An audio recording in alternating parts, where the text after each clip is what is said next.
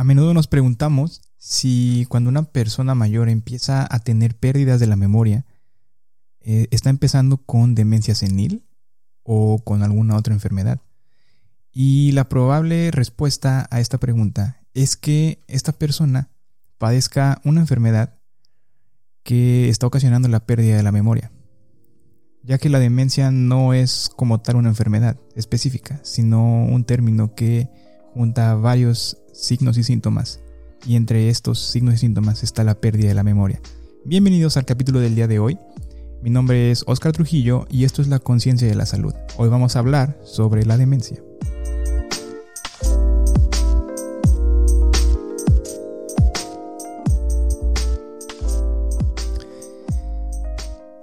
Y este es un tema que a mí en lo particular me gusta mucho. Eh, soy apasionado de los temas que tienen que ver con neurología. Y siempre me ha causado muchísima curiosidad, me ha causado, siempre quiero decir y siempre digo lo, lo mismo cuando platico sobre este tema. Es importante aclarar, la demencia no es una condición en las personas de edad avanzada. Esto quiere decir que aunque los problemas de memoria sí son comunes durante el envejecimiento, estos problemas para retener la información y crear nuevos recuerdos son generalmente problemas que van avanzando, que van, progresando y que se van acentuando con la edad. Pero esta pérdida de la memoria es uno de los principales síntomas eh, de la demencia y pueden, pueden haber otro, otro tipo de enfermedades que también estén ocasionando este, esta pérdida de la memoria. Ahora, la demencia es, como les dije, un grupo de síntomas que afectan sobre todo a la memoria, sí, al pensamiento y a las habilidades sociales. Y que este tipo de síntomas son suficientemente graves como para interferir en la, en la vida diaria de una persona. Como tal, lo repito, no se trata de una enfermedad específica, pero sí hay, por ejemplo, enfermedades que pueden causar este tipo de de pérdida de la memoria o la demencia, ¿no? Porque hay eh, diferentes tipos de enfermedades que causan la demencia. Pero bueno, aquí me gustaría eh, mencionar algo muy importante, ya que siempre escuchamos este término de demencia senil. A nosotros decir, si es que mi abuelita tiene demencia senil, estamos diciendo que por el simple hecho de que está viejita, eh, le dio demencia, lo cual no es así. O sea, no todos los viejitos que conocemos tienen demencia. Sí, se les puede ir el, se les puede ir el rollo, se te puede ir la onda de que de repente, no sé, no te acuerdas de cómo se llama la calle que hace años no visitabas, ¿no? Pero eso no quiere decir que ya tengan demencia. La demencia como tal es un declive de, de la habilidad mental, que como ya dije va a intervenir de manera severa a la calidad de vida de esta persona. Y también, aparte de la memoria, va a afectar el raciocinio eh, y la capacidad para comunicarse con otras personas. Incluso esta incapacidad para comunicarse con otras personas va a hacer que esta persona que está padeciendo la demencia, ella misma se vaya aislando. Y esto puede ocasionar muchísimas otras enfermedades, como por ejemplo la depresión. Entonces, este término de demencia senil, regresando, eh, está mal utilizado. Es un término muy viejo, se utilizaba antes para decir sí tiene demencia senil, o sea, tiene demencia solamente por el hecho de ser anciano. Pero, como dijimos, la demencia no es una característica del envejecimiento, porque muchas personas, incluso que están no muy, no muy viejas, personas arriba de 65 años son resistentes, por así decirlo, al desarrollo de, enfermedades que se relacionan con esta demencia. ¿no? Se estima que entre aproximadamente el 10 y el 15% de las personas de edad avanzada no desarrollan ningún tipo de demencia ni síntomas y ni siquiera alguna alteración en el cerebro. Y también se estima que un 30% de las personas de edad avanzada presenta resiliencia a estas enfermedades. Eh, la palabra resiliencia se refiere a la capacidad de sobreponernos a momentos críticos y adaptarnos luego de experimentar, por ejemplo, alguna situación inusual o alguna situación inesperada. También lo que llamamos eh, volver a la normalidad. ¿no? Entonces, en sí, en otras palabras, la resiliencia es la capacidad de adaptarnos ante situaciones que no nos esperábamos, ante situaciones adversas. La situación adversa en este caso es la demencia. Entonces, el 30% de las personas, eh, lo repito, de edad avanzada presenta resiliencia a estas enfermedades. Estas personas podrían envejecer de forma exitosa debido a que adoptan nuevos eh, hábitos en su vida saludable. Por ejemplo, una dieta más saludable. Por poner un ejemplo, la dieta mediterránea. Eh, estas personas realizan ejercicio físico de, manera regular.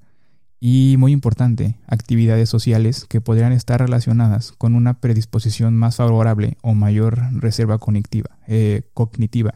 No sé, tienen todas estas comunidades, eh, están en familia, hacen eh, juegos, por ejemplo, crucigramas, sopas de letras. Eso, aunque parezca tonto, ayuda a mantenernos activos mentalmente, cognitivamente. El leer, el leer mucho, el, no sé, tratar de memorizar cosas, de responder encuestas, lo que sea. Lo que sea que nos esté manteniendo activos nos ayuda a protegernos eh, contra la demencia.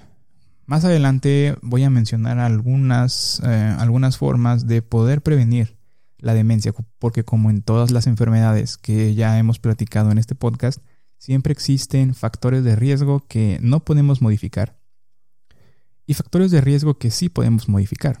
Afortunadamente, para la mayoría de las enfermedades, los factores de riesgo que sí podemos modificar son muchísimo más a los factores de riesgo que no modificamos. Entonces, ¿Cuáles son los síntomas de, de una demencia? Estos síntomas son muy, muy variados, pero así a grandes rasgos podemos decir algunos. Sobre todo, y el más eh, famoso, la pérdida de la memoria, que, normalmente lo nota otra persona, un amigo, un familiar, eh, la pareja, el nieto, quien sea también hay dificultad para comunicarse o encontrar palabras, que si lo ven de cierta manera, pues va ligado de la pérdida de la memoria, porque estamos, nos estamos olvidando de las palabras y eso hace que no nos podamos comunicar. Pero no es como tal pérdida de la memoria, este, esta incapacidad de comunicarnos, sino es la consecuencia de no poder acordarnos de las palabras. Otra cosa, dificultad de las habilidades visuales y espaciales, es decir, perderse, ¿no? Es común también que las personas eh, mayores a cierta edad o cuando ya el deterioro cognitivo, es decir, la pérdida de las actividades mentales eh, superiores, eh, ya están tan dañadas, por ejemplo, que ya no pueden salir solos o solas. Entonces eso también va muy ligado a la pérdida de la memoria. También hay dificultades para razonar eh, o para resolver problemas. Dificultad para, por ejemplo, manejar tareas complejas por ejemplo, no sé, cocinar algo muy elaborado, una paella, por así decirlo. Por poner un ejemplo, más bien. Eh, se les dificulta también planificar y organizar cosas. Y otra cosa, hay dificultad en la coordinación y en las funciones motoras. Hay confusión y también desorientación. Incluso ahí puede llegar a haber algunos cambios psicológicos como consecuencia de, esta pérdida de la memoria que son, puede haber cambios de la personalidad, depresión, ansiedad, eh, algún tipo de comportamiento inapropiado, alguna paranoia, eh, agitación e incluso puede llegar a haber alucinaciones. Es importante que nosotros, o es, es, importante saber cuándo debemos de consultar a un médico para que nuestro familiar sea eh, evaluado. Entonces debemos de consultar al médico si cuando tu familiar tiene problemas de memoria y otros síntomas de demencia, no solamente el simple hecho de que ah, es que ya se le olvidan, eh, ya se le olvidó la otra vez que comió, ¿no?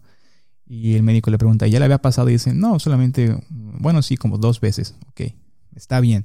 Está bien preocuparse por nuestros familiares y llevarlo cuando ya se le olvidan algunas cosas. Pero también, si este olvido de las cosas va ligado a lo que ya te mencioné antes, es importante que eh, acudamos al médico para que se pueda determinar bien cuál es la causa de esta pérdida de la memoria y de estos otros síntomas. Hay diferentes tipos de, de, enfermedades que causan la demencia. Una de las más famosas, la enfermedad de Alzheimer. Y aparte de ser la enfermedad más famosa, por así decirlo, que causa demencia, también es la causa más común de demencia. Este tipo de demencia es por alteraciones de algunas proteínas que hay en el cerebro, pero no vamos a entrar en detalles. También hay un tipo de demencia que se llama demencia vascular. Y este es el segundo tipo de demencia más común eh, en el mundo y es causado por el daño de las arterias, de las venas que le están suministrando sangre a nuestro cerebro. Entonces, como hay cambios en, ese, en esas arterias, en esas venas, la sangre no está llegando de manera correcta al cerebro, lo cual está ocasionando que las neuronas ya no funcionen bien, lo que nos ocasiona la pérdida de la memoria y los síntomas de la demencia. Hay otras demencias que nada más voy a mencionar así rápido, que es demencia eh, con cuerpos de Lewy, demencia frontotemporal y demencias mixtas. Pero, como les mencioné, hay enfermedades que pueden llegar a causar un tipo de demencia, o más bien estas alteraciones de, de la memoria. Por ejemplo, rápido, la enfermedad de Huntington alguna, algún golpe en, la cabeza, que es un traumatismo craneoencefálico, también puede ocasionar este tipo de demencias. O la enfermedad de Parkinson, también. O incluso el hipotiroidismo. El hipotiroidismo también puede estar relacionado con, de cierta manera, pérdida de la memoria. Puede estar relacionado a algunos de estos síntomas que ya te mencioné. También algunas infecciones, eh, problemas en el metabolismo, por, por ejemplo, eh, o que tengas muy poco sodio, muy poco calcio, o problemas para absorber la vitamina B12, pueden hacer que presentes eh, este tipo de alteraciones. Y como todas las enfermedades, siempre hay factores de riesgo que ya sea que se pueden cambiar y que no. Entonces, ¿cuáles son los que no se pueden cambiar? O sea, que ya, ni modo, eh, son factores que ahí están y siempre van a estar. Uno es la edad, el riesgo va a aumentar a medida que vamos envejeciendo, especialmente después de los 65 años. Pero repito, la demencia no es una característica o no forma parte del envejecimiento normal. Hay también los antecedentes familiares. Eh, también puede llegar a tener cierta influencia. Los factores de riesgo que sí podemos cambiar. Y en número uno está siempre, como en la mayoría de las enfermedades de las que hablamos en este podcast, la dieta y el ejercicio. Las investigaciones demuestran que la falta de ejercicio va a aumentar el riesgo a padecer demencia. Y aunque no, realmente no existe una dieta específica que reduzca el riesgo de demencia. Las investigaciones indican que una mayor incidencia, una mayor aparición de demencia en las personas eh, que tienen una dieta poco saludable en comparación con las que siguen una dieta de estilo mediterráneo con alto contenido de carbohidratos complejos, eh, por ejemplo, de verduras. Eh, de ganados enteros, de frutos secos y de semillas, a una dieta poco saludable, como por ejemplo un alto contenido de carbohidratos simples, mucho azúcar, muchas harinas, eh, también un exceso consumo, un consumo excesivo de grasas, eh, algo no tan bien balanceado, ¿no? La comida chatarra y la comida rápida que ya conocemos todos. Entonces, como siempre, la dieta y el ejercicio son pilares fundamentales para prevenir esta y otras enfermedades. Otra, consumo excesivo de alcohol. Ya se sabe desde hace muchísimo tiempo que el consumo de grandes cantidades de alcohol provoca cambios en el cerebro. Eh, hay un, sinfín de enfermedades, no solo del cerebro, sino también del metabolismo. Por ejemplo, también, aparte de afectar el cerebro, afecta el hígado, puede afectar el páncreas, o más bien lo afecta, ¿no? Entre otras. Y en varios estudios y revisiones eh, de, gran, de gran impacto, se determinó que los trastornos eh, del consumo de alcohol estaban vinculados a un mayor riesgo de, demencia, en particular a demencias de aparición temprana, porque el cerebro también daña, perdón, el alcohol también daña el cerebro. Otra, factores de riesgo cardiovascular. Esto incluye la presión arterial alta, porque, ¿se acuerdan? La demencia vascular está ligada a este tipo de factores de riesgo cardiovasculares que sin duda podemos evitar. La diabetes, el tabaquismo también aumenta eh, la predisposición a la, a, la, a la demencia. Algo importante, el traumatismo cráneoencefálico aumenta el riesgo, alteraciones del sueño también, La, algunas deficiencias de vitaminas, como la vitamina D, la vitamina B6 y la vitamina B12, incluso pueden llegar a eh, ocasionar o aumentar el riesgo de demencia, Y sobre todo algunos medicamentos. Entonces, ¿cuáles son formas de prevenir la demencia? Importante. Número uno, mantén tu mente, tu mente activa. Actividades que estimulen tu mente. O más bien que estimulen la mente de nuestros familiares. Porque si lo estás escuchando, seguramente es porque a lo mejor tú conoces a alguien que tiene demencia un familiar tuyo o tienes amigos que sus familiares tienen demencia y puedes compartirles este podcast para que se informen más sobre qué es lo que debemos hacer y qué no hacer. Entonces las actividades que estimulen nuestra mente, como leer, resolver crucigramas, ya lo, ya lo dije anteriormente, juegos de palabras, eh, ejercicios de memoria, incluso cuando, no sé si se han dado cuenta, cuando platican con sus eh, abuelitos, con sus papás o o con cualquier tipo de persona mayor, esta persona está contándote algo y de repente trata de encontrar la palabra, la está buscando en su mente y nosotros qué hacemos automáticamente? Le respondemos, tal. Ah, sí, gracias. Y ya sigue platicando. Pero dejémoslo, dejémosla que trate de encontrar esa palabra. Esos son tipos de ejercitación de la memoria que pueden llegar a retrasar la aparición de la demencia y claro, disminuir sus efectos. Otro punto importante, realizar ejercicio. Eh, y no solamente realizar ejercicio físico, también ejercicio social, que así, lo, que así lo mencionan. Es decir, la interacción social con otras personas pueden retrasar la aparición de la demencia, porque el aislamiento también va a empeorar esta demencia. El aislamiento va a hacer que, aparte de que empeore la demencia, también nuestros viejitos eh, presenten depresión. Entonces, es importante que se haga ejercicio regularmente, no todos los, días, tampoco ejercicio de, de alto impacto. Salir a caminar, salir a meditar, aunque sea media hora, caminar, exclusivamente caminar, no caminar para ir al mercado, por ejemplo. No caminar para, no sé, para ir a la tienda. Tiene que ser dedicada a solamente caminar. Dejar de fumar importante si fuman, dejar de fumar, dejar todos ese tipo de hábitos eh, autodestructivos, fumar, el tomar alcohol en grandes excesos y mm, controlar los factores de riesgo cardiovasculares, la hipertensión, si se padece de hipertensión y sobre todo acudir regularmente a tu médico porque todos tenemos que ir al menos al médico para que nos hagamos un control, para tratar de sobre todo prevenir enfermedades o de controlar enfermedades. Y es muy importante también que los viejitos eh, acudan a su médico. Si no es un médico internista, puede ser, o lo ideal sea que fuera un médico geriatra. Sí, una dieta saludable, ya lo, ya lo mencionamos. Tampoco con grandes carencias, tampoco una dieta cetogénica, tampoco hay, un intermitente. No, no, no, no. O sea, una dieta Mm, como la mediterránea. Ahí eh, les voy a dejar un link sobre en la descripción sobre la dieta mediterránea para que más o menos vemos, vean cómo es este, este tipo de dietas. Porque es, es muy difícil, sobre todo en Latinoamérica, seguir este tipo de dietas, ya que la dieta mediterránea se hace o se come en frutas de temporada.